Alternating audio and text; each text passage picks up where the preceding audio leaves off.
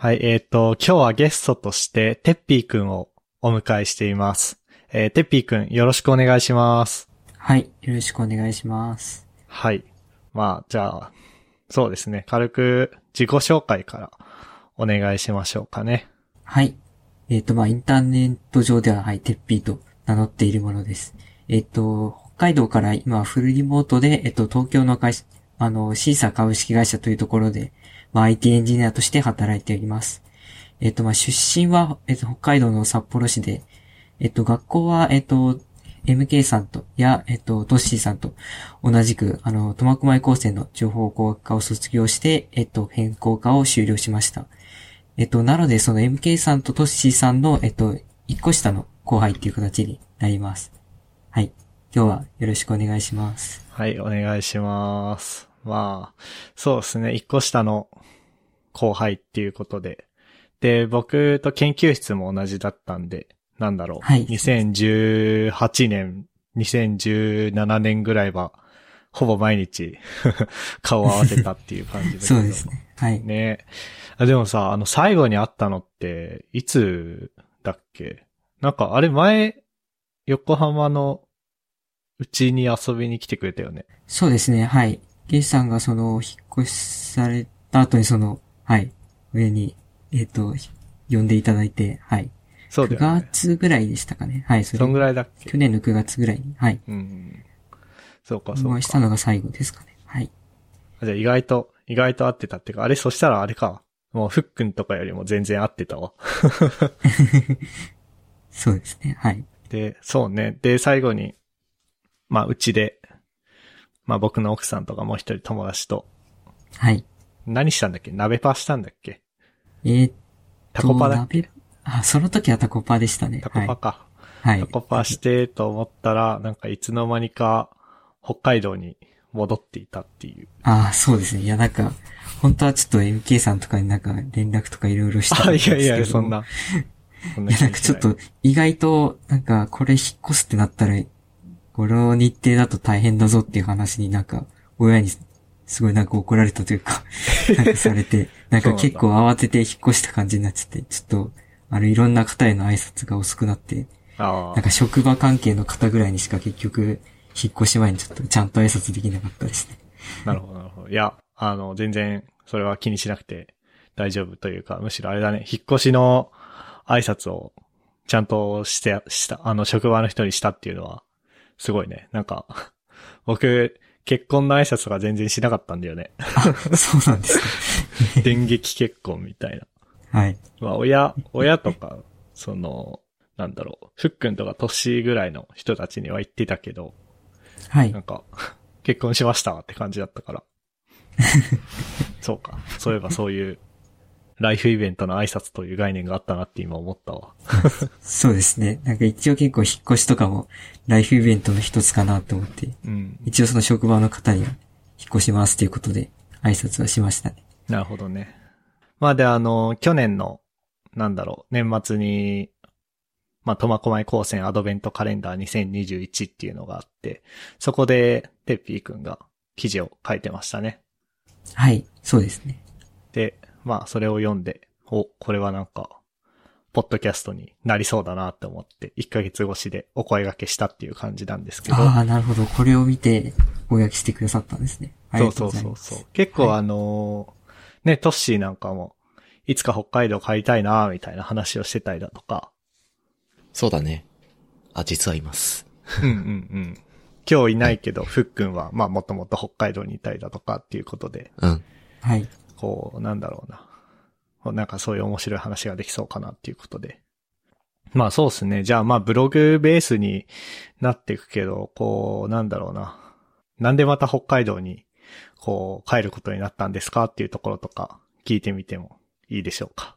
そうですね。はい。えっと、まあ、まずその北海道に帰りたいなって思った動機としては、なんか、これだっていうきっかけっていうのは、なんか自分の中でないんですけれども、ただなんかその、まあ、一人暮らしっていうのも、なんか長い間するのが初めてだったっていうのもあるんですけど、なんかいろいろ、ななんかその北海道の、なんかその実家だけじゃなくて、なんか北海道限定の食べ物とか、あとはなんか単純に海産物とか、なんかそんなに東京で、なんか東京だとすごい海産物ってなんかお金かけないと美味しいものに出会えないなっていうイメージがあって、まあなんか実際そんな気がししてましたし、なんかそれで実際なんか北海道だったら、まあなんか割そんなにお金をかけなくても、なんかその近くに、えっ、と、まあ海産物あるっていうことで、結構なんか美味しいもの食べる上での、なんかコスパがいいかなとか、なんかいろいろ、なんか食周りで、なんかやっぱり北海道の方がいいんじゃないかなって思うことが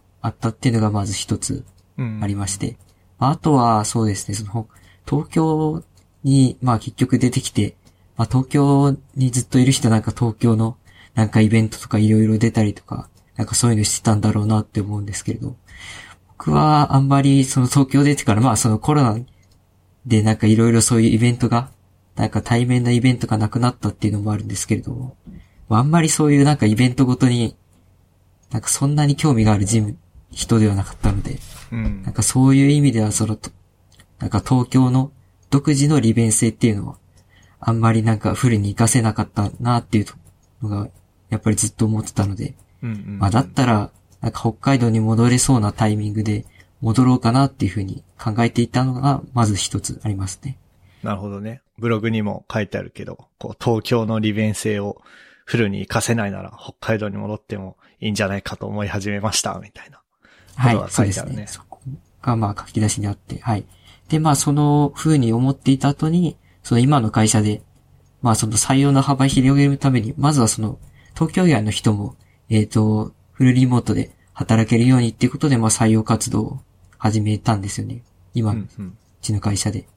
で、まあその後、まあそれに伴って今までその東京だけで勤務だった、まあ今まで働いてた社員も、まあフル、あの引っ越しして、フルリモートで働いていいよっていうことに、まあ制度上なったんですよね。うんうんうんまあなので、まあ、まあ、だったらなんかこのタイミングで、まあ北海道の実家に戻って、まああのフルリモートで働くっていうのも選択肢としていいんじゃないかなっていうことで、はい、今回、あの、と北海道に戻って、まあフルリモートで今は働いているって形ですね。なるほどね。うん。この、じゃあコロナ前は、まあ会社的にはあんまりこう、なんだろうな。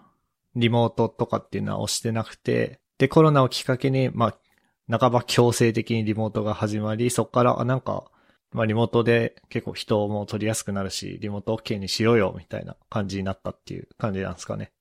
そうですね。あの、そういうふうに話、上司から話は聞いてましたね。もともとは、えっ、と、まあ、基本的に出社でってことだったんですけれども、なんかコロナ前からそのリモートワークやりたいねみたいな勢力みたいなのがなんかいたみたいで、なんかもともとそのリモートワークできるような、なんか準備みたいのは、なんか水面下でやっていたらしいんです、そういう人たちが。ええそれは何？あの、VPN とか、その、社内のサーバーみたいなのをクラウドに移行するとか、そういう感じ？あそうですね。はい。そういうのをなんか進めてたみたいですね。はい。ええそしたらもうまさに、はい。まあ、変な言い方かもしれないけど、いいタイミングでコロナがっていう。はい。そうですね。それで、なんかその、まあ、システムを全社的に試して、うんまあ、なんか負荷的にも、なんかその VTM とか使ってて不便ないよねっていう形になったりとか。で、なんかあと、なんか社内でそのリモートワークに関してのそのアンケートとかも取ったりとかして、なんかみんなそこに関して、なんか大きく不満を持っている人があんまりいなかったっていうことで、まあその、あの、全社的に、まあリモートワーク中心の会社に今はなってますね。ええあ、すごいね。うなんか、、なんだろうな。まあ、結構、普通の会社、まあ、IT 系の会社だったら、多分本当に緊急事態宣言中とかは、フルリモートっていう風にしつつ、まあ今またオミクロンで、あの、マンボウとか、緊急事態宣言はまだかな入ってくるかどうかって感じでリモートに戻ってる感じあるけど、落ち着いてきたらこう、出社再開しますってやってる会社って結構ああるなっそうですねていう風にはい。思ってたんだけど。周りでも聞いてますね。はい。うんでも、テッピーの会社は、もう、フルリモートっていうか、まあ実際、もう北海道に引っ越し引っ越しちゃってるわけだからね。そうですね。もうここからはずっとフルリモートになりますね。はい。ええあいいですね。まあそれでこう気持ち的に、いや、北海道戻ってもいいんじゃないかな、東京出てもいいんじゃないかなって気持ちになってたのと、あと会社的な制度も整ったというか、変わったというか、はい。それが、こう、まあいいタイミングで訪れて、はい。えー北海道に戻ったっていう。はい。そうですね。そういう形です。なるほどね。あの、実家に、ご実家に戻ったっていう感じなんですかね。はい。そうですね。今は実家で、はい。うん、うん、うん。うん、うん、うん。いいね。でそんななんか引っ越し、あの、急なスケジュールだったんですか？なんか、だいたい1ヶ月、なんか僕が決めたのが1ヶ月半ぐらい前で、うんそ、の、引っ越しする日から逆算して1ヶ月半ぐらいうん。うん、うん、前ですね。で、その、引っ越すにあたって、その、まあ、えっ、と、まあ、賃貸だったんですけど、その賃貸のその管理会社に、まあ、1ヶ月、きっかり1ヶ月前までに、ちゃんとその退去の届け出っていうのを出さなきゃいけなかったので、そうだね。そう、なのでなんかすぐにその書類準備して書いて 出してみたいな。で、なんかその引っ越しするために、まあ一人暮らしだったので、そんな大きな引っ越し業者とか呼ばなかったんですけど、まあなんかそういう見積もりとかも、いろいろ、その不要品の処分とか含めて、なんかいろんな会社に見積もり取って、はあい。うん。でやって、ってなってたら、なんか本当に土日なんかそういうので、なんか潰れちゃったりとかして、はい。あ、なるほど。それでちょっとなかなか、なんか、その、周りの方への挨拶っていうのは。なんか結構、やっぱり自分でこういうし、引っ越しの作業してて思ったのは、うんなん。か本当になんか普段のタスクと、以外のタスクっていうのがなんかたくさん入ってくるとなんかそういうなんか考えがどんどん抜けていっちゃうというか、うん。実際なんか引っ越し挨拶しなきゃなって思ったのが本当になんか、引っ越す直前に、なんかそういえば MK さんに挨拶してないとかって、なんか合わせてはって気 そうづて。ないんだ。いや、はいそんないいのに気使わなくても。あはい。まあでもなんかそのなんか直前で挨拶するのなんか変だよなって言ってて、なんかちょっと今回ちょっとサプライズ的に、そのブログでちょっと公開するみたいな形をちょっと取りました。いや、いいじゃん。インターネットの人っぽくて。はい。まあなんか結果的になんかちょっとそこを気に入ってもらえたみたいでよかったです。いや、めっちゃ良かった。っていうか、あれなんだね。あのーいや、結局さ、別の、今いる賃貸、今いるってか、元いた賃貸から、まあ別の賃貸なりどっかなりに引っ越すっていうんだったら、まあ次の家を探したりだとか、はい。っていうことで、結構早めに準備しなきゃいけないのに対して、まあご実家に戻るだけだったら、なんか、そんな、いらないんじゃねっていう風になんとなく思ってたんだけど、実際そんなことなくて逆に大変かもね。あのー物とか捨てなきゃいけないからね。そうですね。今回大変だなと思ったのはそこですね。うん。はい。業者使ったの？はい、そうですね。ちょっと今回は業者使って、なんか一気にいらないものをまとめて持ってってもらった形ですね。まあ、そうっすよね。はいし自治体の粗大ゴミ回収が一番まあ安いっちゃ安いけど、はいあれ遅い、遅いもんね。そうですね。予約してから、なんか予定した日にちゃんと持ってくれるかどうかも結構怪しかったので。まあただ結局ベッドだけは一応なんかその自治体の方で持ってってもらいました。あ、そうなんですね。はいなんか、あれですか、業者のやつは、あれかな、軽トラ1台分。あ何そうですね。軽トラ一部台分とか。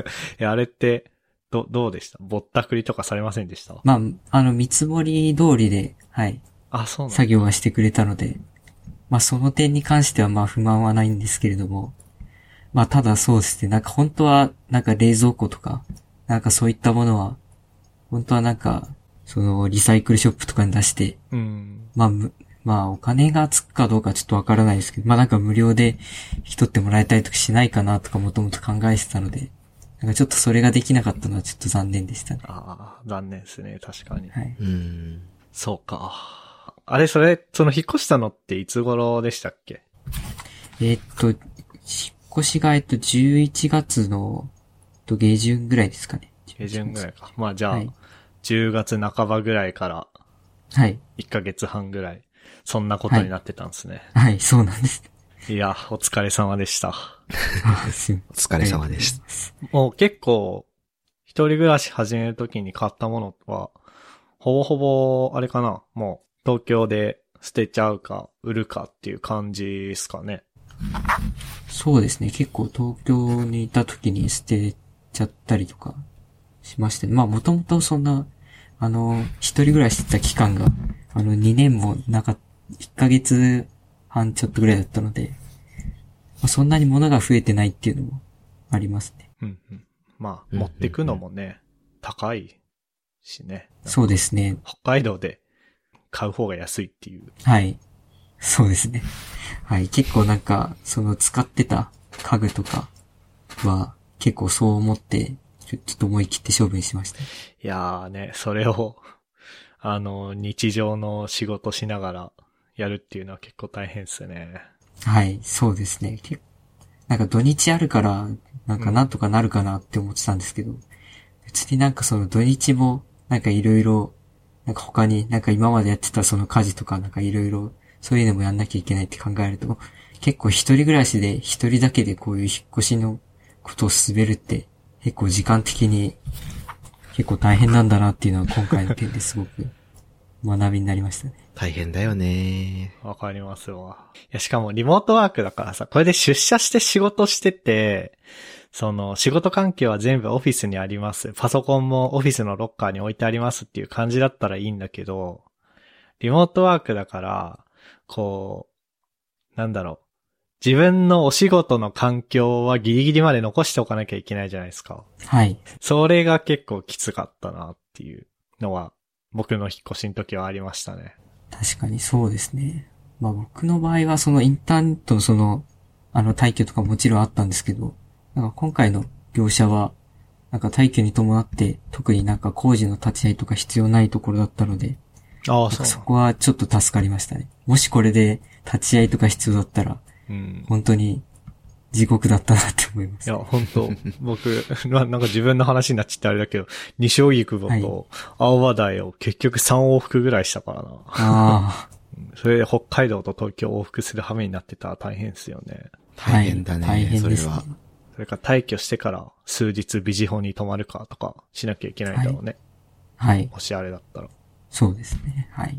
じゃあその辺は、まあスムーズ、じゃあスムーズに行ったみたいな感じなんですね。そうですね。はい。まあ、あの、途中からなんかいろいろその親に、なんかその、と引っ越しでどうやったのとか結構なんかいろいろアドバイスもらったりしたっていうのはすごく大きかったですね。はい。いいですね。はい。ちなみに、あのなんだろうな。そう、実家に戻るって言った時のご両親の反応とかはどうでした？なんか、あれですね。なんかむしろ、あの、戻ってくること自体はすごく喜んでもらいましたね。おー。うんなんかもともと、なんか僕がその東京で、あの、リモートワークで、その、東京の一人暮らしの部屋で、あの、仕事をしているんだって話をしてた時に、んなんだ、それなら北海道でやればいいのにね、っていうことをずっと言われてたんですよね。あー、なるほどはいね。。はい。まあだから、まあ実際なんかそういうふうに親に言われたっていうのも、ちょっとその北海道に戻る要因として、まあちょっとあったん、まあ自分の中でもちょっとあったのかなと思います。うん、うん、うんうん。あ、それは結構、なんかいい話っすね。はい。まあ、そのさっき言ってた親に怒られたっていうのはそれを急に決めたっていうところですね。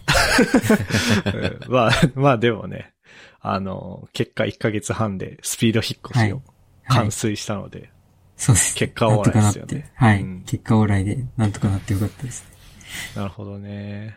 うん、いや、確かにさっきの東京の利便性をね、あの、活かせないんだったらっていう話はすごくわかるし、で、特に、テッピー世代は本当にそうだなって思ったのは、はい。結局、テッピーって2020年の4月から社会人じゃないですか。そうですね。だから、もう社会人がフルでコロナなんだよね。あ、そうなんです。はい。うん。で、まあ、そう残念ながら。あれ？テッピーの代も高専の卒業式中止だったもんね。あ、そうです。卒業式中止になっあら。た世代です。はいそうだそうそうだよね。あの、卒業するギリギリに、本当にそのコロナの騒ぎがうん始まって、うん。はいで、そこから、なんか、その卒業式をどうするかみたいなのが、なんか学校側であったみたいで、まあ結局、この先どうなるかわからないっていうところと、まあうん結構やっぱりその、あの自分たち、その学生世代だけじゃなくて、まあその両親とか、うん。やっぱりその上の世代もたくさん来る式なので、やっぱなんかそういうところもあってか、なんか結局中止になったっていうふうには聞いてますね。うんうん。ね、まあ、で、しかも絶対あのね、あの、多分やるなよって言っても、多分クラス会で二次会、三次会カラオケとかって 絶対やるだろうから。そうですね。はい。まあ絶対やるでしょうし。あの時点ではね、うん。っていう感じっすよね。はい、そう。で、でもあれだもんね。あの遠隔授業はやってないんだもんね、確か。そうですね。遠隔授業は体験してない世代ですね。ちょうどそのコロナ騒ぎがあったのは、その僕らがそのテストを受けてからなので、ああ。授業は、のリモートの授業とかは体験してないですね。そうっすよね。専攻科の2年生ってもう、あれ、まあ1月の半ばぐらいにその論文の審査とかもろもろ終わって、はい。で、普通にやってれば2月の頭にはもう学校行かなくていい感じになるもんね。ああ、そうですね。そうだよね。じゃあまあ確かに。1月の半ばとか末ぐらいだもんね、あの、豪華客船がどうのこうのって言ってたのが。はい。じゃあまあ、ギリギリ遠隔授業とかにはなってないけど、まあ卒業式は中止になっちゃって、で、で、そうだね。東京に出てくるのもコロナ禍だったもんね。そうですね。はい。いやー、まあ、大変な時期で。大変な時期に、東京に来て。そうですね。で、あれだもんね。通勤、結構通勤的には便利なところに住んだもんね。都内の。そうですね。もともと結構その、今、あの、会社のあるところから結構便利なところに住んでます、したね。あの、ドア、あの、ドア2ドアで、だいたい40分ぐらいのところで。うん。うん。はい。結構その、新卒の家賃で、結構それで通勤時間40分ってなると、結構なんか部屋は、ね。ちょっとあんまり、はい、っていうとこ、感じにしたんですけれども、結局、と会社的にも、なんか本当に最初の研修ちょろっとやったら、まあ僕ら新卒世代もリモートワークになっちゃったんで、そうだよね。なんかた、はい、ただただなんかちょっと狭い部屋に住んでるだけで、しばらくなってました いや、そうだよね。東京勤務の人ってやっぱね、まあ、オフィスで働くから家はもう本当に寝るだけっていう前提で、特にドア2ドア近くしたい人はそうするけど、そこでリモートワークってきついっすよね。きついよね。はい、そうですね。めっちゃわかるわ。いやーまあ、で、それで1年、ん？去年の10月ぐらいに北海道戻ったってことは、それでも1年半ぐらい東京で、まあ一人でリモートしててって感じか。そうですね。1年半ぐらいはしてまで、した。まあ実家に戻ってっていう感じで。うんうん。どうすか？実家でのリモートワークは。そうですね。今、実家では、あの、あの、両親ともにその、働働いてるので、あんまりその、昼休みとかに、うんなんか、親に会ったりとかそういうのはないんですけれども。まあ、ただやっぱり、その自分の部屋と、あの、キッチンとか、なんか、そういうのが分かれてるのが、すごいいいなって感じてます。僕が、あの、住んでたところは、その 1K といえば 1K なんですけど、うん。なんか本当に扉一枚隔ててだったから、なんか、ちょっとなんか廊下とかなんかあったりとかして、なんかやっぱりなんか、その家が広いって、やっぱこういうのが、なんか気持ちの余裕というか、うん。なんか廊下とかは別になくてもいいんじゃないかって、まあそのひ一人暮らしするときは思ってたんですけど、うん。なんか実際、なんかその家じ自体が、なんか部屋とは関係なく家自体が広いところに帰ってくると、あ、やっぱなんかこういうところって、なんか気持ち的にも余裕ができるんだなってちょっと思いましたね。ああ、いや、わかりますね。なるほどねなんか、ね。一人暮らしのワンルーム 1K とかだと、まあ、ご飯、なん、ずっと仕事してて、じゃあご飯も仕事してるのと同じ部屋で食べて、みたいな。はい。うん。そうですね。1K なので、仕事の部屋とご飯とか食べる部屋、全く一緒でしたね。そういうのはありますよね。わかるな。はい。もう、あの、釘を縦に振りすぎて首が飛んでいきそうになる。そうですね。あと、あの、その、まあ、実家暮らしっていうところで、あれですね、その、こう、まあ、親が結構やっぱり料理を作ってくれてたので、うんなんかその、まあ、なんか学生時代ぶりに、なんか親の作った弁当を昼に食べるみたいな生活をしてたりいいとか。ね。はいあ、お弁当を作って置いといてくれてるんだ。そうですね。その親もその職場に持ってってるはいはいはいはい。時は、はい、あの、作って置いてくれてます。あ、それめちゃくちゃいいな、それ。はい。すごい嬉しいですね。うん。あの、あれ、高専行ってた時もお昼弁当だったもんね。はい。お昼お弁当でしたね。はい。研究室。なんかその時はなんか特になんかすごいありがたいなとか、まあもちろん思っていたんですけど、なんかそこまで思ってなくて。うん。なんか実際なんか一人暮らしでなんか自分で自炊とかいろいろやってみた後に、なんか帰ってきて改めて、なんか人の作ってもらったご飯とか食べるとすごいありがたいなっていう気持ちに。いや、わかるわ。わかるわ もうなんかご飯作ってお皿洗ってた昼休み終わってたもんな、リモートワークの時。あ、リモートワークの時はそうでしたね。はい。そうなんだよなめちゃくちゃいい。いや、いいな、お弁当。あ、めっちゃいいじゃん。はい。そうですね。まあその昼休みの時間にその食べたうん。お弁当をまあ洗ったりとかしたりしても、うんうん。まあ多少そこの、あの、調理しない分のなんか余裕とかそうだあね。るので、はい。うん、うん、うん、あ、すげえいいな。いや、いい話だな。うん。いい話だなうんあの、タイムテーブル的にはどんな感じなんですか？何時に起きて何時から始めて、みたいな。そうですね。えっと、今は、えっと、うちの会社はその、えっと、フレックスタイム制で、まあ、コアタイムが11時からみたいな感じなんですけれども、うん。まあ、今基本的に出勤は10時、まあ、最近はなんか結構なんか寝坊とかしたりとして、して、10時過ぎちゃうこと多いですけど、まあ、だいたい10時ぐらいにうん。働き始めるようにはしてますね。で、まあ、そこから、えっ、と、8時、えっ、と、仕事のその時間の8時間と、あとは休憩の1時間の9時間後の、まあ、大体、まあ、定時で終わるときは、あの、夜の7時ぐらいに終わって、うん。まあ、その帰ってきた親と一緒にご飯食べるみたいな感じで。はい。いいね。そうですね。その定時で終わ出たら、なんか親と一緒になんかご飯食べていろいろ話したりできるって思うと、うん。なんか結構なんかそういう意味でなんかその定時で終わらせるぞみたいなモチベもなんかちょっと出たりとかして、あー、確かに。はい。おー。こうなんかそこはいい、いいように、いい感じに作用してるのかなっていうふうには思ってますね。ああ、でもわかる、それは。なんか、なんだろうな。僕も一人の時は、ダラダラダラダラやって、なんかめんどくさくなって、ご飯抜きでいいやとかさ、はい。なっちゃってた時もあったんだけど、もう、一緒にご飯食べるってなったら、それがこういい感じの、なんていうの、デッドラインというか、はい。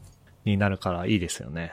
はい。やっぱりなんかそういう家族と一緒に食べ、なんかやっぱり食べられるのはやっぱ食べたいっていう思いはやっぱりどっかであるんで。やっぱなんかそういうので、なんか仕事を、なんか早く終わらせてみたいな感じのやっぱり、なんか一つの目標みたいにできるのなんかすごくいいですよね。うんうん。うん、うん、うん。いや、めっちゃいいですね。いいね。実家リモート、なんかリモートワークについては、まあ、結構語り尽くされてると思うんだけど、はい。実家リモートワークの話って僕そんなに聞いたことないから、これ結構いい、なんか、価値のあるエピソードになってる気がするな、これは。あ、そうですか。はい。それならよかったですね。いいね、お弁当、お弁当いいなやっぱ。僕もなんか、セルフお弁当とかしようかな。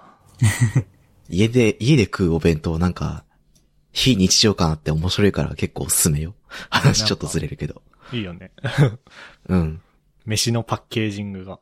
そう。あの、単純になんか、体験が変わるから面白いうん。感があっていいよ。個人的には、あんまやんないけど。うん。まあやっぱり自分でやるとなるとなかなか大変ですよね。そうなんだよね。大変なんだよね、あれ。あれ親と同じもの作ろうとしてもさ、まあ、レシピがあるから、まあ、やればできるんだけどさ、効率というかさ、やり慣れてなない感がね。間のかけ方が違うよね。うちの親これ20分ぐらいで作ってるから俺1時間かけてんだけど、みたい でも本当になんか、それぐらいなんか、できる、その調理時間違うことはありますよね。な。ねう。んなんか実際その、はい、あの、実家に帰ってきて、その親が料理してるとことか見たりするんですけど、やっぱなんか手際違うなとか、いやね、やっぱり思います、見てて。卵混ぜんの早いよね。カカカカカカああ、確かに。カ。あれ俺できなだないんか本当になんか、一つ一つの動作がやっぱり、ちょっとずつ早いから、やっぱそういうなんか積み重ねで、ぱり時間変わってくるのかなっていうふうには思いますね。ね並列化もすごい進んでるしね。はい。そうですね。並列化とかも。並列かす。ごいうまいちゃんとね、コンロを余すことなく使って、洗い物を最小限にっていう、まあ OS が優秀なんだろうね。リソースを管理するという意味においての OS が。はい。まあそんな感じで、あのー実家リモートワークだとか、北海道に戻った話っていうのをお聞きしてましたが。ですね。まあ仕事的なところで言うと、そう、あんまりなんか、テッピーの仕事の話ってちょくちょくは聞いてたけど、うんうん。こう、がっつり聞いたことってそういえばなかったなって思うんで、なんか話せる範囲で、どんなことやってんのかなっていうのを、はい。まあ聞いてみたいなっていうふうにはい。思うんですけそど、うですね。えっ、と、まあ、使っ、今一番使ってる言語としては、まあ多分なんか自分の世代では珍しいと思うんですけど、 Perl を使ってますね。ほう。はい。あの、今、その、うちの Seesaa では、結構 Perl がメインに動いてるサービスが多くて、うん。自分が関わってる Seesaa ブログとか、とかでは、まあ、まだまだ Perl で、まあ結構その、やっぱり動いてる年数が長いサービスっていうこともあって、うんなんか。 Perl でずっと保守はされ続けてますね。なるほどね。パールの、なんかさ、フレームワークはい。っていうのは何、何になるんですかね？そうですね。まあそこまでなんかその、あんまり意識したことなかったですけど、うん。まあ、なんか、特になんかオープンソースとかのあれじゃないんで、なんかちょっとここ言っていいのか結構微妙なところなんですけど。やめとこうやめとこうはい。はい。やめとこやめとこ。はい。なんかあの、あれですね。なんかパール、まあ僕パールの会社にいたことはないんだけど、あのーライブドアとか、はい。あとはその前身の、まあ、堀江さんとか、宮川さんとか、小貝、ん？ダン小貝さんとかがいたエッジ？はい。の系列みたいな、そのなんか系譜を辿ってそうな会社にインターンしてたことがあって、はい。その時は結構なんか開発サーバーのユーザー名がエッジデブだったりとか、あこれはオンザエッジのエッジなんだなみたいなのとかあったりしたけどね。なんか、こう、なんつうの。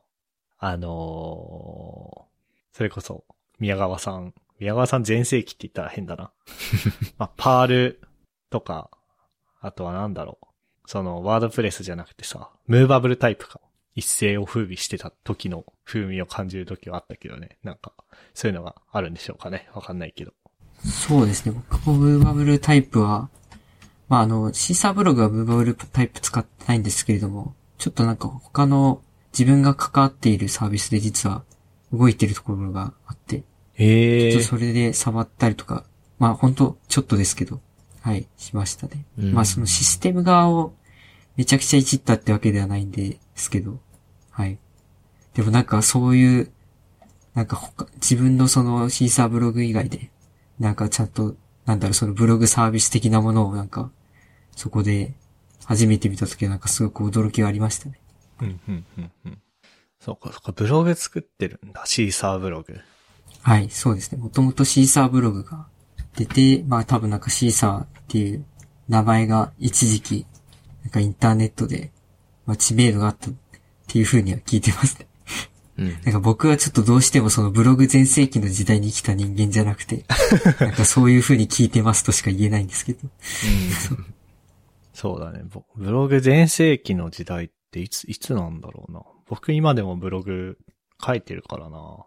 あれだよね。シーサーブログって僕ちょっと、まあ、使ったことなくてあれなんだけど、確かさ、ポッドキャスト機能もあるよね。シーサーブログって。そうです。はい、ポッドキャスト機能もあります。ね。あ、あ、そんなのもあるんだ。そう。シーサーブログ上でポッドキャストができるんだよね。確か。へえ。はい。その音声ファイルをアップロードして、えっと、うんうんうん、RSS とかも簡単に配信できます。へえ。いやめちゃくちゃいい、そうですねいいな。めちゃめちゃ高機能だあのね。、今、トップページにも一応そういう、あの、PR みたいに出してます。うんうんうん。あ、本当だ。知らなかった。アップル公式プロバイダー認定のシーサーブログって書いてるね。はい。一応、こう、公式で認定されてます。すごいな。すごいね。いいっすね。あとあれかな？ウィキサービスもやってますよね。あシーサー。そうですね。。シーサーウィキをやってますね。えっ、と、多分あの、その僕のその同級生とか、まあ結構同世代の方だと、結構こっちのシーサーウィキの方が知られてるんじゃないかなっていう気はしてますね。うん。うんうん。なんか僕がそのシーサーで働いてるんだっていうことを話したときに、ああ、あのシーサーウィキの会社の、みたいな風に言われたことありますね。なるほどね。はい。まあ、ウィキだとやっぱりその他の競合のサービスも結構強いとこいろいろあるんですけど、うん。まあ、まだまだ結構更新されてるブログとかも多くてですね。うんううんん。うん。ああ、あ結構あれブログじゃない、ウ。ィキですね。そうですね。結構その総合ランキングとか見ても、うん。なんかその名前の知れたようなそのコンテンツのなんか非公式のウィキとかが、あるね。まあ、結構いくつか攻略ウィキとか、うんうんうんうん。今でも結構更新されてるのがいくつかあるので、なんかそういう形でい使ってもらえてるのはなんかすごく嬉しいなっていうふうに思います。ね。ダークソウル攻略ウィキとかマジ人類の役に立ちまくりでしょ、これ。えー、なんかあと、全国暴力団ウィキとかあるんだけど。怖い怖い怖い。まあ、まあ、別に書くなとは言えないんで、そうだまあはい、そう、そうです。まあな、で、これも結局人気順も、なんか操作するとあれなんで、まあ、結局に、。まあ、閲覧されてる以上上には出てきちゃいます。なるほどね。はい。なるほど、なるほど。あの、そう、パールって、あれだよね、学生の時触ったことなかったよね。そうですね、本科の、あの、まあ普通の情報工学科の時は触ってなかったですね。うんなんかその専攻科で、あの、今のその、シーサーで、あの、まずはちょっとアルバイトすることになって、まあその時にパール勉強したっていう形ですね。あ、なるほど、うんなるほど。はい。なんかど、ほ本とかで勉強したんですか？あそうですね。パールの本で勉強しました。オライリーとかの本かな？あ、そうですね。結構パールに関してはオライリーの本がすごく優秀で、う。うんんうんうん。まあ、あの、なんか他が悪いみたいな言い方になっちゃってちょっと思います。なんか、そのパールの本はなんかすごく、なんか今まで読んだオライリー本の中でもすごくわ、あの、まあわかりや、まあ個人的にはすごくわかりやすかったので、えー、すごい勉強になりましたね。今、オライリーのね、初めてのパールっていう本のページを見てそれですね、はい。ちょ今っと、今、今時点で第7版って書いてるから、すげえなそうですね。ちゃんとアップデートされてるんですよね。第7版まで行く技術書って世の中にどんだけあるんだろうって感じだよね。ね。すごいね。なるほどね。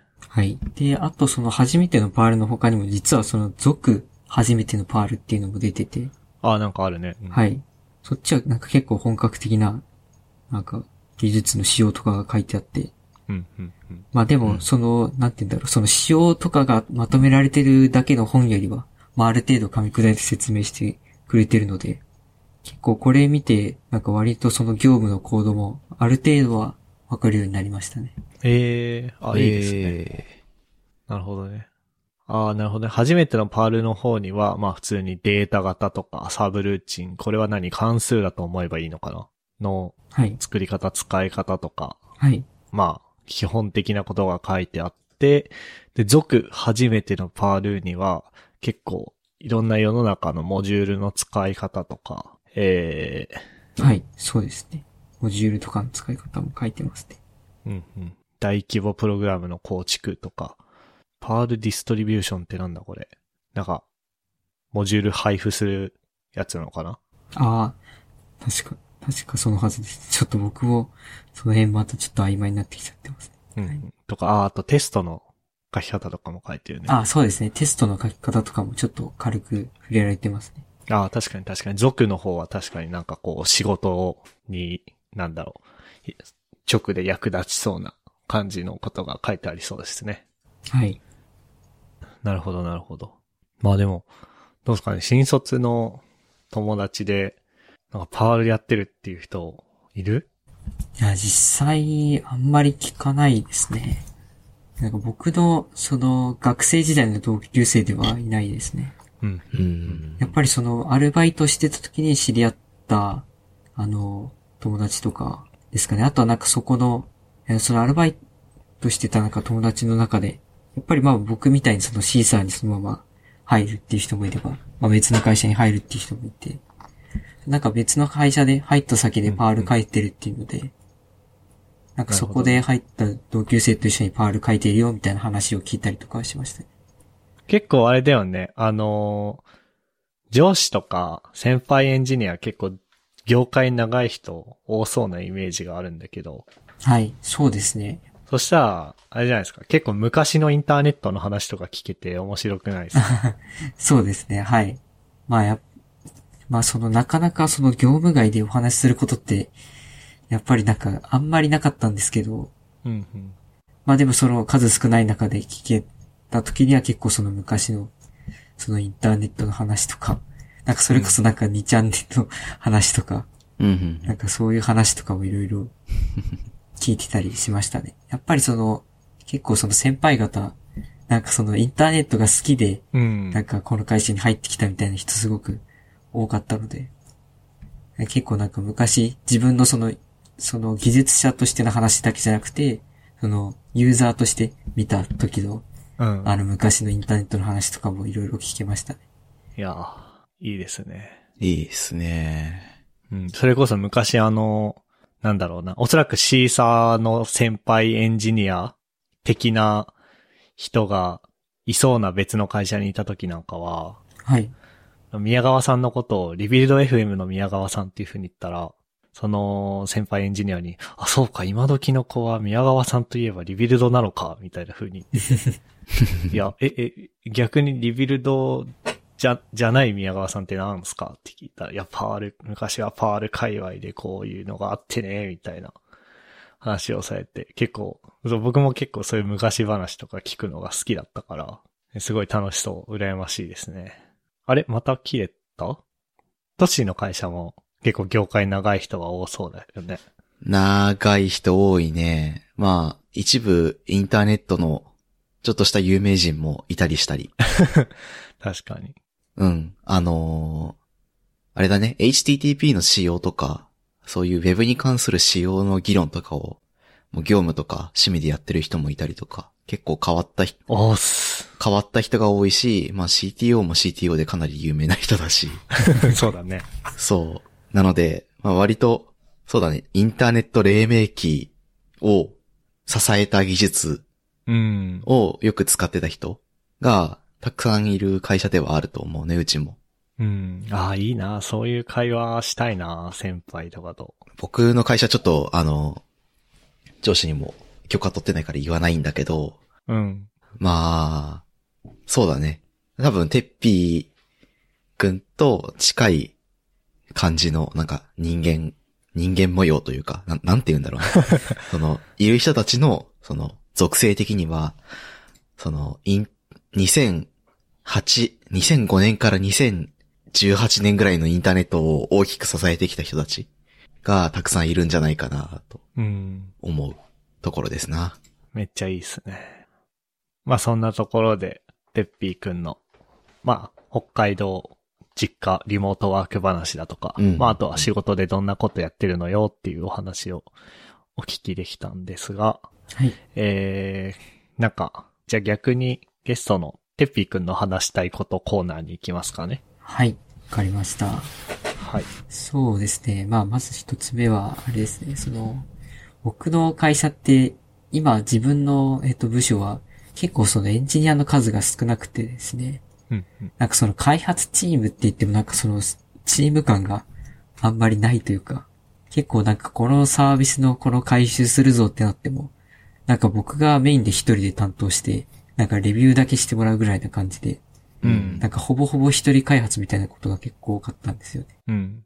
まあ、で、チーム開発っていう時になっても、だいたいその2、3人とかでやって、なんかその時々自分のそのお互いのタスクどんな感じだとか、なんかそういう進捗共有とかでミーティングしたりとか、うん。なんかそういう感じのなんかチーム開発っていう感じで、なんかそんな本格的なチーム開発はやったことなくてですね、ちょっとそのお二人に、なんかそのチーム開発でなんかチームがなんか人が多くて困ったみたいなこととか、なんかその今までチーム開発やってみて、なんかや、結局、これぐらいの人数がなんか一番いいよねみたいななんかちょっと思ってることがあったらちょっと聞きたい。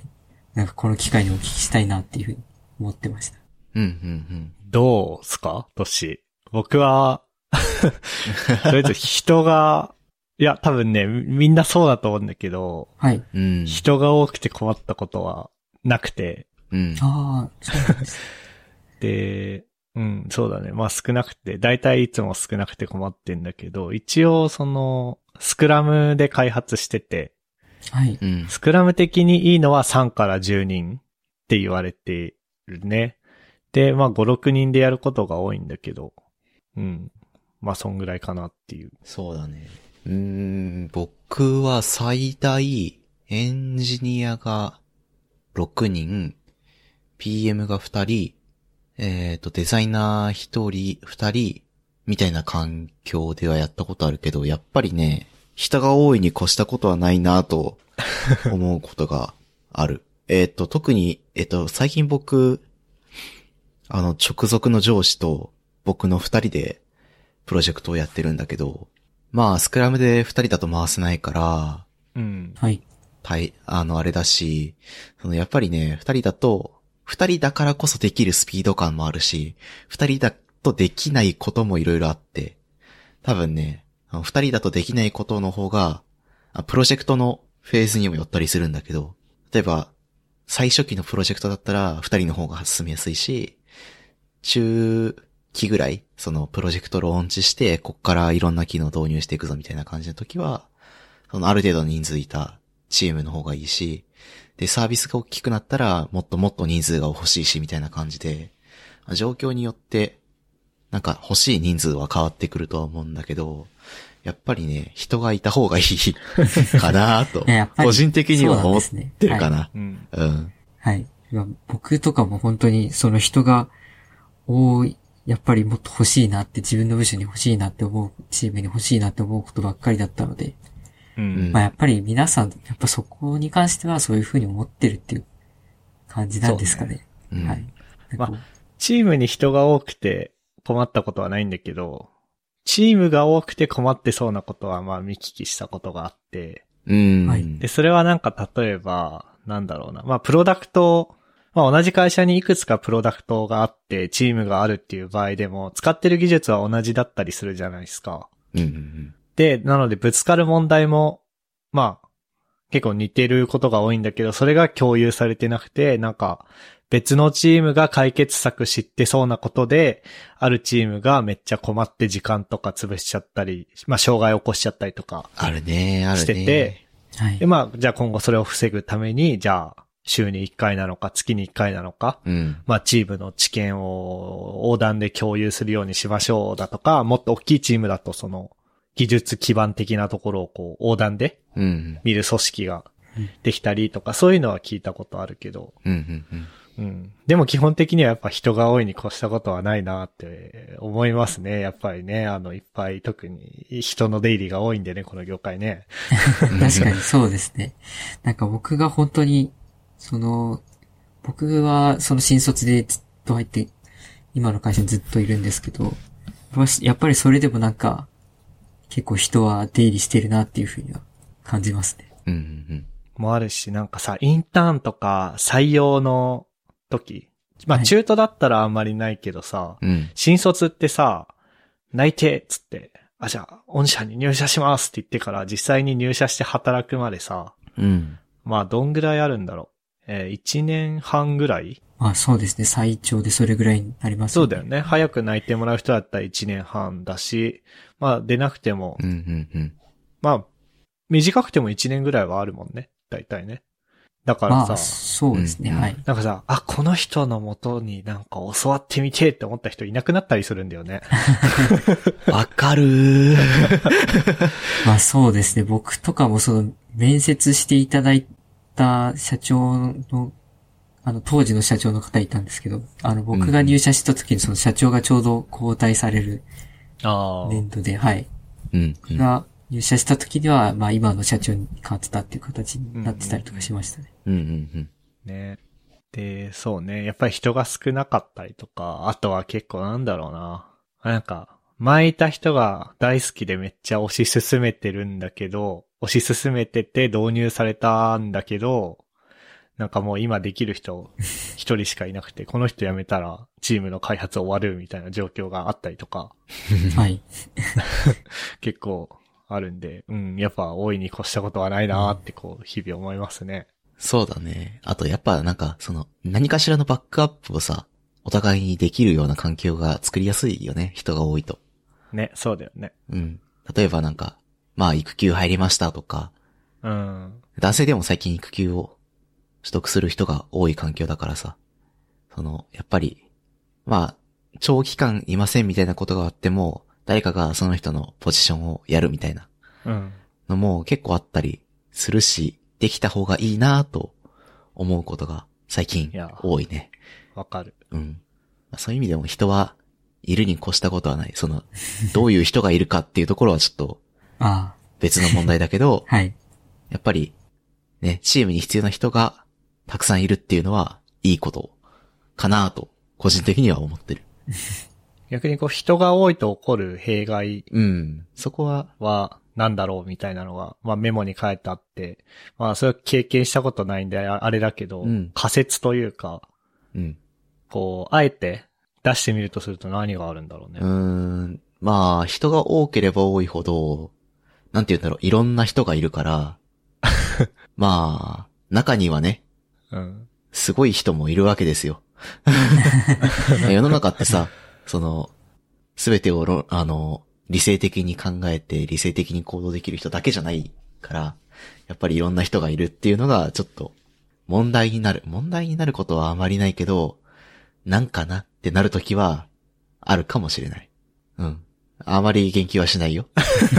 まあ、人系の問題もそうだし、あうんあと、なんかさ、仕事が細分化されすぎちゃって何が何だかわかんなくなるんじゃないかなっあー、あるね。あーなるて、スピードとかも下がるんじゃないかなっていう気はうんうん。するね。あの人の仕事は、別なメンバーの人の仕事が終わらないとできないけど、でも、その人の仕事って、まだまだ、その、この問題が片付けないとないからできないんじゃないか、みたいなことは結構あるよね。実際問題。もあるし、なんか、例えば、仕事だと、あのーフロントエンド書く人がいて、で、サーバーサイドのエンジニアがいて、で、まあ、一つの機能を二人とかで作っていく。うんうんっ。ていう感じになりがちなんだけど、それで、あなんかスピードが上がってる感じはあんましないなっていう。まあ、その、まあ、比べるのが間違ってるかもしれないけど、その、じゃあ、ポッドキャストのサイトとかは僕がほとんど Rails でちゃちゃっと一人で作ってんだけど、そのスピード感仕事じゃ出ねえよなって、やく、うん、まあ、比べるのが間違ってる気もするけど、そういうのは結構思ったりするね。うーん。うん。なん。か、分業して、フロントとバックエンドで、まあ、スキーマを決めたりとかして、で、お互いがブロッカーになってってやるよりもなんか、一人でちゃちゃっとやった方が、短期的には早いな。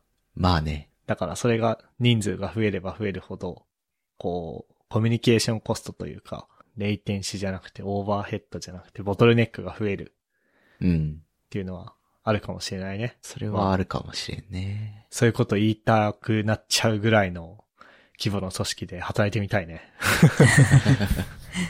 あ、でもね、はい。あれよ。まあ、業務細分化されたりとかは、一部問題としてあるかもしれないけど、そこはね、あの PM が頑張るところかな。って思った。ああ。話聞いてて。ププロジェクトマネージャーって感じ？そうそう、ピプロダクトじゃなくてプロジェクトをうんうんうん。回してる人た、人たちが、そこの、なんか、なんて言うんだろう、バランスを保つ方がいいのかなとか、思うところ。それはそうだね。うん。はい。はい。はい。ありがとうございます。なんか、どうなんだろうね。あのー、なんだっけ？某銀行は何人月って言ってたっけ？何人月だっけ？ああ、そこ、どれくらいでしたっけ ?35 万人月か。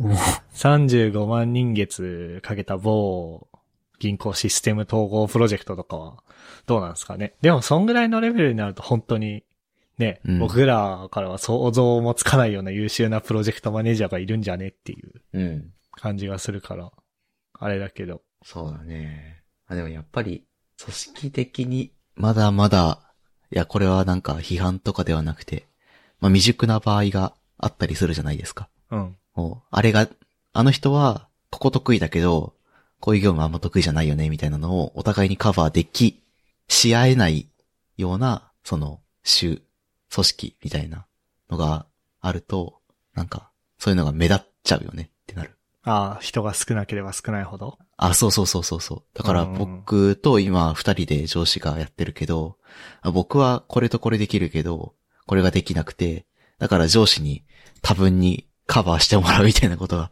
結構発生してるから、なんかね、やっぱり、そう、そうですね。人が多いことに越したことはないというところは、そういうところが見えてくるかなという感想がある。な。はい。はい。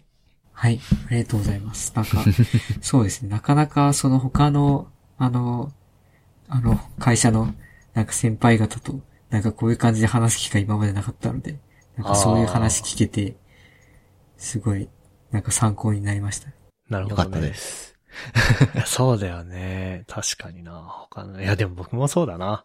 僕は、最初の1年はコロナじゃない社会人生活があったんだけど、いあの、全然飲み会とか行かなかったから、わかる。そういう他の会社の話とかがわかんないな。確かに。うん。まあじゃあもう一個のやつ行きますか。うい。はい。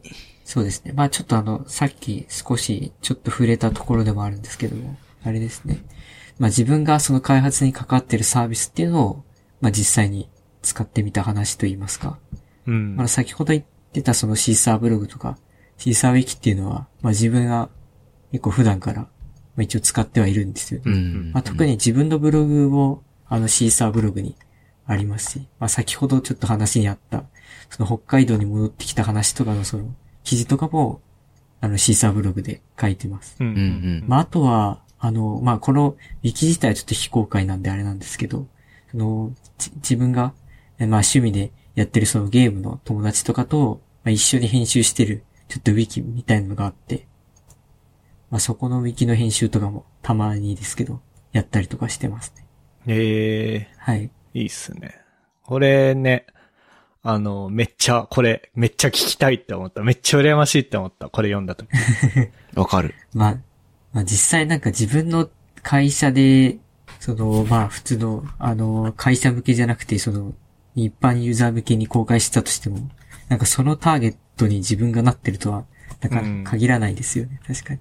そうね。うん。そうなんでまあす。自分の場合は、結構そのブログとか、ウィキとかで、なんか自分から書き込んでいくサービスだったので、うんうんうん。なんかせっかくだったら自分の会社のやつ使ってやってみようっていうので始めたっていうのがきっかけですね、これは。うんうんうん。いや、はいめっちゃいいな。そういうの、あの、自分が、自分たちが作ってるものを自分でユーザーとして使ってみるっていうのを、まあ、この業界だと、あの、 dogfooding って言ったりするんだけど、はい。そういうのができるのはめちゃくちゃ羨ましいし、あれだよね、テッピーの、テッピーくんのブログって、確か最初さ、はい。違うとこのやつ使ってたよね。そうですね。結構いろいろ移転繰り返してますね。うんうんうん。で、あれ、あれかな？内定取ったか、あの、アルバイト始めたかぐらいの時に移転してっていう感じかな。はい。そうですね。そこで移転しましたね。いや、めっちゃ、めっちゃいい。なんか、いいよねそれで自分が作るから、プライベートのブログも移転しようって、できることが羨ましいし、やるっていうことがマジ素晴らしいって思いますね。わかる。ありがとうございます。で、なんか自分で使うとさ、はいあ、これこうした方がいいな、みたいな気づきがあってさ、ああ、そうですね。仕事、仕事の精度というか、なんかそういうのが高まっていいよなって思う。ね。もうまさにユーザー視点っていう言葉がさ、最近、まあ言われるけど、まさに、まさに自分がユーザーだからね。そうそうそうそうそう。いいよね。いや、めっちゃいいな。で、しかも、仲間に使ってもらえるっていうのが、いいね。その、ね。ゲーム仲間と一緒に、プライベートのウィキ編集してるっていう風に、あの、言ってたけど、はい。なんか、あ、こう、こここうやって使うんじゃねえんだけどなっていうのがさ、もしかしたらあったりするじゃないですか、一緒にやってる中で。そしたらなんか、あ、ここはじゃあこう使う方が自然なのかなっていうのが分かったりとかしたらね、楽しそうっすよね。うんうんう。うんん確かにそうですね。まあでも本当に確かになんか自分だけじゃなくて、なんか自分の本当に知り合いに使ってもらえているところを見なんか見れるっていうのはすごく嬉しいことですね、やっぱり。うん、うん、うん。そうねそうっすよね。いや、いいなぁ。これはなんか、あれ、バグ報告とか受けたりするのか？あー、あの、一回ありましたね、楽しいさ。おウィキでなんかちょっとここ、どうなってるのみたいな感じで言われて、うん。なんかそれ実際自分確認してみたら、あ、これはって思って、再現するぞとと。、はい、はい。もうなんかそれで、なんかその先輩方に報告して直したりとか、実はありました。ああ、いいですね。まあなんか自分が手を加えたところが無事動いてるのが見られて嬉しいっていう風に書いてるけど。うんうんうん。はいそうですね、その回収、あの、機能回収とか、なんか、あとはなんかその修正とかを行った時に、まあなんかその後ちゃんと動いてるっていうのが見られるのはすごい、なんかほっとしますし、なんか自分が、成果が、なんか目に見えるのはすごい嬉しいですね。確かにね。いや、わかるなわかるないや、いいなそうか。いや、ドッグフーディング、もうね、ドッグフーディングしたすぎて、もう無理やり作ってる節があるからね、このポッドキャストの配信システムとか。それを仕事でできるっていうのは、いいよねね。そうですね、確かに仕事でできるっていう点はすごくう。うんん。嬉しいポイントですね。確かにその今まで、あの、自分のブログ、そうだ、一番最初は僕ワードプレスで作ったんですよね。うん。うんうん。そのワードプレスで作ってた時はなんかその自分がなんかいろいろ試行錯誤したものをなんかみんなにちゃんと見てもらえるっていうのも、なんかそういうところも結構そのブログをやってた面白さみたいなところであったので、う。うんんうん。確かなんかそういうところから続いて、のなんかそれが、なんか実際の仕事、あの、し仕事でも、なんかそれができてるってなんかすごい、確かに幸せなことだなって思いますね。いや、めちゃくちゃいいし。で、実際に死に、あのーまあ、できる状況にあって、もう、やらない人ってたくさんいる中で、で、実際にやっていくっていうのが、うんうんもう、めちゃくちゃ素晴らしい、素晴らしいなって思いますそね。うね。はい。ありがとうございます。直したいところ、追加したいところがあっても、他の仕事があってできないっていう。ああ、そうですね。はい。結構その、まあ、まあここに関しては本当に、なんか、もしかしたらこれ使ってるユーザーも聞いてるかもしれないので、本当に申し訳ないなと思うポイントがありますね。なかなか、その機能回収だけをずっとし続けるっていうこともなかなか難しくてですね。うんうん。やっぱりその会社全体で、やっぱりなんか新しいサービスも、のことも考えたりとか、ですとか、まあ、あとあの、うちの会社のその、まあ、その事業内容にもあるんですけども、なんかその、他の会社から、なんかその受託で開発を行っているところも一部あるので、うんうん。やっぱりそ、やっぱりそっちは、がどうしてもユーをやんなきゃいけないとか、うんうん。やっぱりちょっとそういうところがあるんで、なんか自分が実際に使ってみ、ユーザー目線で、いや、ここは、こう、した方がいいよなって思いつつも、まあやっぱり、すぐには移せないっていうところは、なんかちょっとそこは、なんか自分で使ってみて、なんか新たな悲しみができちゃったっていうところがありますね。うんそうだね。あの、チケット登録したりするんだけど、こうどんどんどんどん下の方に。はい、下の方にって感じ。めっちゃわかるわ なるほどね。あの、自宅の応援というか、そっちをやったりとかもするんだね。そうですね、はい。うんうんうん。それはなんか、し週何日みたいな感じ？それともこう時期によって、ちょっとこっち手伝ってって言われてあ、しばらくそっち行くみたいな。時期によってですかね、はい。うーん。忙しい時期はなんか、ほとんどそっちの方やっちゃってて、はいはい。なんか自分し、その他の、その自社のサービスの方、あんまり見れてなかった時期もありましたね。ああ、なるほど。あーえいやー、本当ドッグフーディングできるの羨ましいというか。まあ、やってできないことはなかったんだろうな、今思えば。あのーね、あのコスメ興味ねえよって言ってた時期もあったけど。今メンズコスメとかあるしね。そういうドッグフーディングはできたんだろうなと思いつつ。ああ、なるほど。確かにそうですね。ーまあね、システムと記事は別だからな。まあね。うん。っていうのが、まあ言い訳はありつつも、うん、でもドッグフーディングできるっていうのは、めっちゃ素晴らしいなっていうふうに思って今、聞いてましたね。ですなそれこそあの、宮川さん、 Rebuild FM やってる宮川さんは今、 Fastly CDN の。会社に勤めてるんだけど、あのー自分の、ご自分のポッドキャストの配信も前段に CDN として Fastly 置いてっていうドッグフーディングをしてたんだけど、その時はあれだね、あのーまあもちろん中のエンジニアの人だから、なんかわかんないことあったら、コード見たりとかして調べられるんだけど、あえてそういうことはせずに、うん。その、エンドユーザーに一般に公開されているドキュメントだけを見て、まあ、システム組んでみるっていうようなことをしてたみたいで、うーん。なんか、めっちゃ羨ましいな、みたいなそういうのができるのめっちゃ羨ましいな、って 思いましたね。一通りメモに書いてあることはさらってきたんで、こう終盤に向けて雑談タイムに行こうと思いますが、はいはい。はい。そう、飯ね。あ飯ねそうですね。僕もブログにちょっとだけ、なんか、書きました。いやー、そうだね。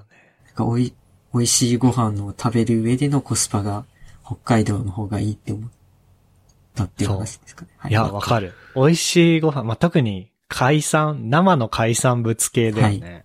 はい、うんそうですね。そこは思います。あこっちの刺身とかってさ、ちょっとデュルッとしてるというかさ、なんか、なんかちょっと、あって思うとこあるよね。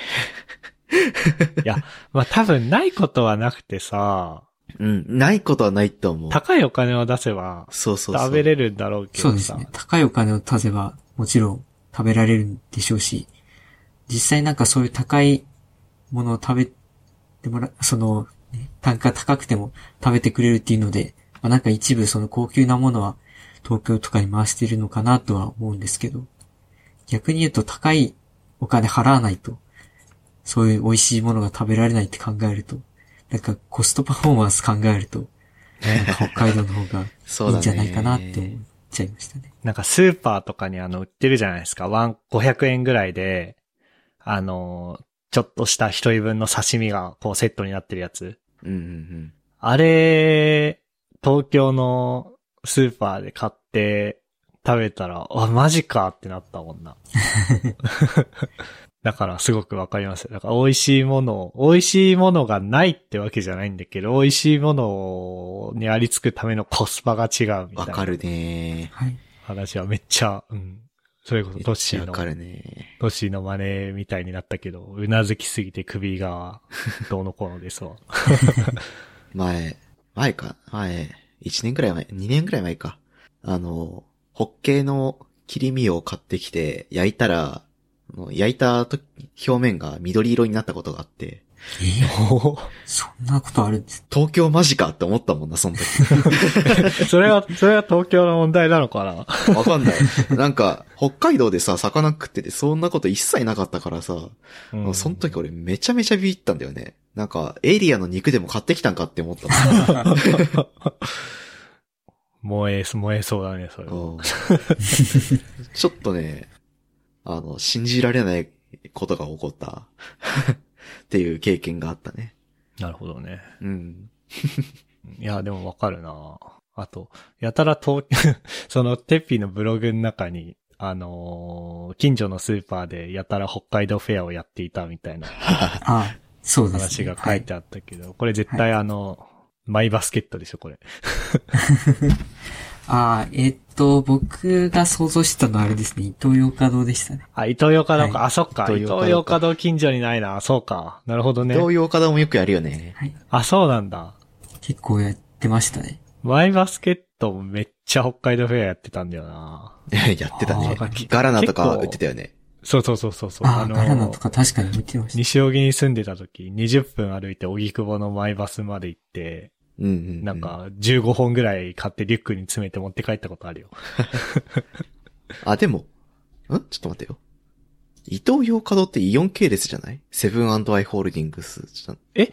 あ、あ違うか。違う。あ全然違う。ごめん。ごめんごめんごめんごめんごめん。何を言ってんだ私はって感じになったわ。そうか。結構やってんのか。あとあれだよね。なんかさ、レストランとか行ってさ、レストランで、たまにはレストランで美味しいもの食べるぞーみたいな風に思っていったら、なんかめっちゃさ、北海道産のなんちゅらみたいな風に押されてさ、あ、うんそうですね。はい。ああ、うん、そうか、みたいな風になったりする。まあまあまあまあまあみたいになるよね。めちゃめちゃわかるな、飯はね。飯難しいんだよなやっぱり。そうですね。でもあと逆に、あれだよね。うん。アジって北海道に全然いないじゃん。いないねこっちのスーパーめちゃくちゃアジフライ売ってますよ。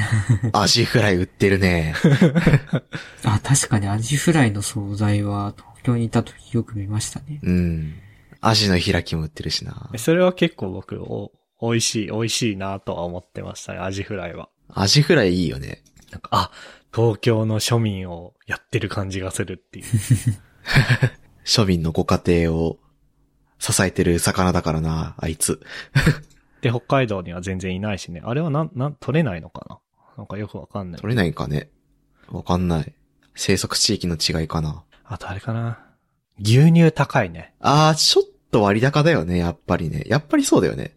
高いと思俺もね、なんかちょっと高いなって思ってたんだけどね。その感覚あってたんだな。う。うん、合ってた合ってた。なんか、なんだろう。あのーこれはちょっと大げさかもしれないけど、うん。そのイオンとか声優とかのプライベートブランドの牛乳ってあるじゃないですか。うん。はいで、それが一番安い値段であって、で、ちょっと高いなんか森永とかの牛乳があるっていう感じだと思うんだけど、うん。多分こっちのプライベートブランドの値段で、北海道だと、十勝のなんちゃら牛乳みたいなのが買える感じがする。うん。それはあるね。まあ、味の違いが、正直僕多分わかんないと思うんで、あの、普通に声優の牛乳買ってるんだけど、でもなんか、そう、ちょ、ちょっと高いなっていう感じはするよね。ちょっとだけね。うん。だから、まあそれが、あの、単純に北海道めっちゃ牧場があるっていうだけの話なのか、あの、輸送のコストの話なのかわかんないけど、うん。でも、まあ話戻るけど、美味しいものにありつくコスパっていうのはやっぱありますよね。あるねそこは本当になんか東京にいた時ちょっとずっと考えてしまって、そこで戻りたくなっちゃいましたね、北海道。日々、日々買い物をしながらね、あ、こはいれ北海道ながらなっていう。はい。あとなんか、ありますか？その、これ北海道だったらなーって思ったものって。そうですね。まあ、あとなんかお菓子とかですかね。結構小麦とか、はい。うん。まあ、それこそさっき言ってた、その牛乳とかもそうだと思うんですけど、うん。なんか結構そういうのも結構その北海道産のもの使ってるとかで、うんうんうん。結構売り出してるもの多かったんで、ああ、確かに確かに、そうですね。はい。あとあれですね、なんか僕が結構その、北海道にある結構お菓子メーカーとかが結構好きっていうのもあるかもしれないですね、これに関しては。えー、え、例えば、まあ、なんかお菓子メーカーって言うとちょっと、まあ、語弊あるかもしれないですけど、あの、き、きのとやとかはもともと、ああ、そうね。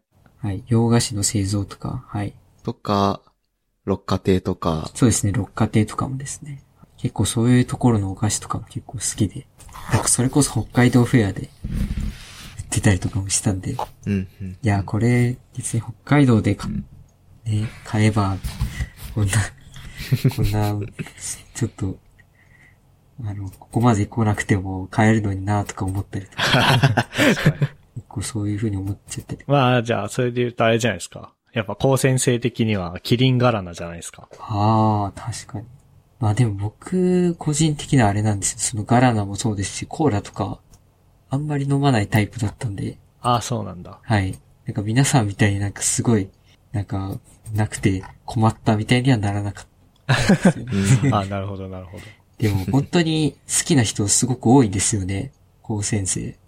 ガラナ好きな人多いね。はい。ガラナ好きな人すごい多いなって。半ばネタだと思うけどね。でも、ね、何飲んでいいかわかんないっていうのはあるね。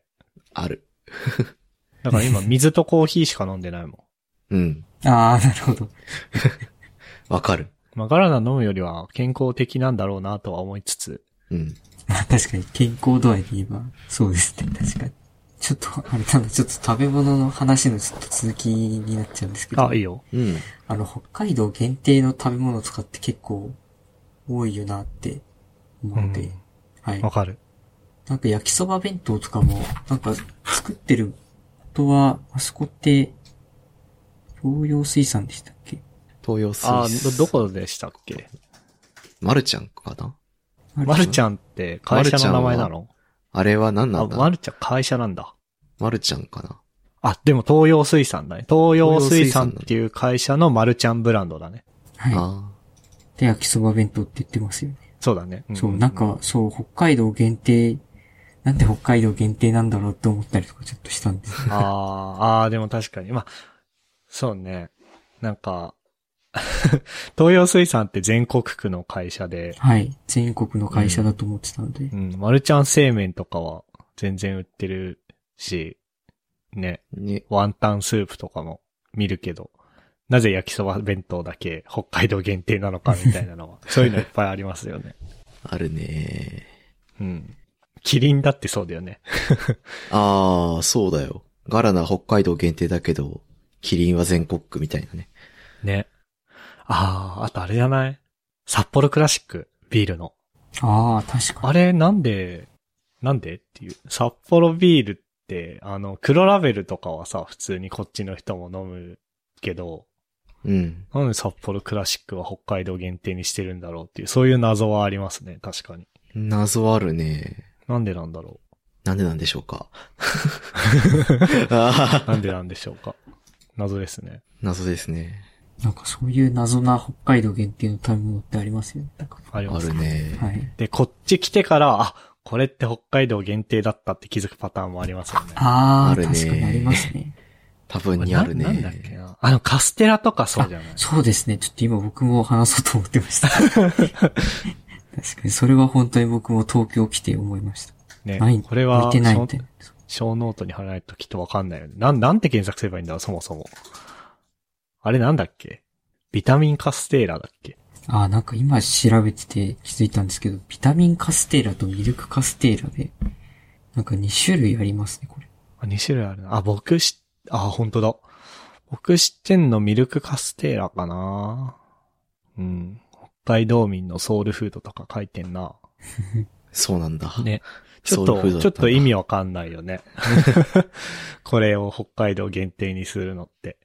なんか、ブランディングな生ものでさ、こう、まあ、例えば、なんだろうな。生の、生のシラスがさ、こう、いい時期の、あの、鎌倉とか、あの近辺でしか食べれませんとかってするならわかるけどさ、別に北海道産小麦粉100%使用のカステラはさ、別にさ、沖縄まで作ってから輸送してもいいわけじゃん。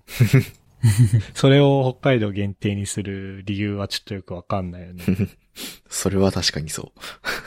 いや、わかるなあと、お店もありますよね。あ、これ北海道限定だったんだっていうのが。あるね。三好野って北海道限定らしいんだよねら。しいね。ああ、そうですね、確かに、吉野は。そう、だから、あれですよね、その餃子、あの、えっ、と、カレーの中に餃子が入ってるっていうの餃子カレーね。が、餃子カレーそう。うん。それ、どんな食べ方だよって、確かに、東京の人からしたら思う、思うんでしょうね。なんかもう僕、僕とかは結構三好のよく行くんで、なんか三好のなんか餃子とカレー、餃子カレーの組み合わせ食べても、なんか普通に美味しいって食べてますけど、うん。結構確かに最初見た人はなんかインパクト強いかもしれないですね。確かにね。うんとか、あとなんかあるかなあ、これ北海道限定だったんだっていう。たくさんあるんだろうけど、パッと出せって言われたら出てこないんだよな。ね、なかなか、ね、不思議なもんでそうですね、確かに。不思議なもんでして。あと逆パターンもあるね。あなんかさ、イオンはさ、全国区なんだけど、うん。北海道にいた時にイオンネットスーパー使おうとしたら、うん。なんかイオンはまあ全国区なんだけど、北海道はなぜかイオン北海道っていう、あまあ、イオンの子会社だから関連はあるんだけど、イオン北海道っていう別の会社がやってるせいで、北海道はイオンネットスーパー使えませんみたいなのがあったりとか、そういうパターンもあったな。いや、まあそんな感じですかね。ですかね。あの、雪とか大丈夫ですか？あ。ああ、雪確かにそうですね。雪自体はもうめちゃくちゃ降ってますね。雪道の歩き方とか覚えてる？ああ、僕は、まあなんか、まあ、あれですね。まあなんとなく記憶であ思い出して、なんとかはなりました。でも、やっぱり、転びそうになっちゃったりとかはしましたね。この、あ、うん。帰ってきた短い期間でも。そうですよね。なるよなあれ免許は持ってんだっけ？車の。そうですね。車の免許は持ってます。ただ、あペペーパードライバーのままですね。あ。あ、そうなんだ。はいなんか、北海道にいた頃はさ、徐々にさ、こう雪道になっていく感じだったからさ、はい。こう、自分の運転も徐々に徐々に雪道、氷道仕様に適用できたんだけどさ、例えばじゃあ僕が来週帰省して実家に帰って、いきなり、アイスバーンの上を運転とかって俺できる気しないもんね。確かにそれは難しそうですね。危ないよね、実際。危ないね。まあそんな感じで、あの、いきなりゲストにお呼びして、あれですけど、元気そうにやられてるようで、よかったです。あ、はい。そうです。はい。おかげさまで元気になって謎ますの、謎の上から目線になってしまう。謎の、謎の目線からの。そうか、そうか。じゃあなんか、最後、宣伝したいこととか、なんか言い残したこととかって、ありますか？宣伝とかは特に考えてなかったですね。一応あれかな、エンジニア募集中みたいな感じ？ああ、そうですね。そのうちのシッサー株式会社は、そうですね。まあ、エンジニアについてはずっと募集中なので、まあ、そうですね。特に結構やっぱり、まあ若い世代もできれば入れたいなっていうふうには、なんか上司とかも考えているみたいなんで、まあもし、なんか、まあ今学生とかの方、まあ特に結構高先生は、まあなんか前の社長からですけども、結構なんか高先生の印象はなんかいい印象を持ってくれてるみたいなんで、ほなんか高先生でなんか興味ある人いたら、なんか僕に連絡くれれば、なんか直接採用担当につなげられるかもしれない。おー おもし、いいですねなんか本当に興味ある人いたら、ちょっと連絡くれたら嬉しいです。まあ、正社員もそうだし、インターンとかも。まあそうですね、インターンとかも、うん、うん、うん。まあ今インターンについてはちょっと正式に募集してないんですけれども、うんうんうんまあ、。ちょっともしかしたらインターンとしての受け入れもできるかなっていうところで、おおいいですね。で全国からのご応募お待ちしておりますって書いてるね。採用ページに。うん、うん。そうですね。はい。今は本当に全国から応募募集してますので。はい。ももちろんなんか今はちょっと、どうしても直接繋げられそうなところっていうので、ちょっと新卒の方から言っちゃいましたけど。まあもちろん中途の方でもね、もちろん応募はできます。すんで。そう、あの、前、さっきまではちょっとその Perl の話ばっかりしてましたけど、別の部署では結構、あの、 Rails で動いてるサービスとか、あとはそのアプリの開発とかもやってるので、その Perl 以外でもそのアプリ開発とか、その Rails 開発とか、まあそういうのできるよっていう方ももし興味があれば、ちょっとそちらに関してちょっとサイトの方からなんか応募いただければなと思います。そうね。今、採用ページ見てるけど、 Android エンジニアとか、 Rails エンジニアとか、まあ、あと、アプリのデザイナーさんとか、いろいろ募集してるっぽいんで。うん、うん、うん。じゃあ、あのーショーノートの一番下に、シーサーの採用ページを貼っておきますね。あ、ありがとうございます。と、あとはまあ、ご興味がある方は、はい。てっぴーくんに DM で。ああ、そうだ、これずっとさ、聞こうと思ってたんだけど、このてっぴーのツイッターアカウントってさ、はい。これなん、なんて読むのこれ？あ、これあんまり なんか人に読ませる気はなかったですね。あ、そうなんだ。なんか、適当に生成した文字列みたいな。そうですね。まあ適当に生成した文字列というかなんか、その中でなんか、こうか、てかなんかその、文字的になんか8文字で、なんかちょっと見栄えが良かったやつを、うんうん。なんか選びました。あ、なるほどね。了解了解。じゃあ、あの、まあ、てっぴーくんのツイッターアカウントもショーノートに貼っておくんで、はい。まあ、ぜひって感じですね。はい。はい。で、時間的にも、まあ、ちょうどいい感じになってきたんで、えー、そろそろ終わろうかと思います。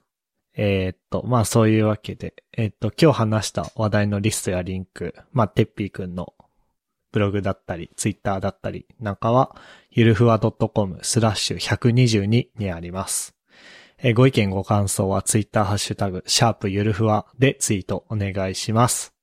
えー今日のゲストは、てっぴーくんでした。てっぴーくん改めてありがとうございました。ありがとうございました。はい。こちらこそありがとうございました。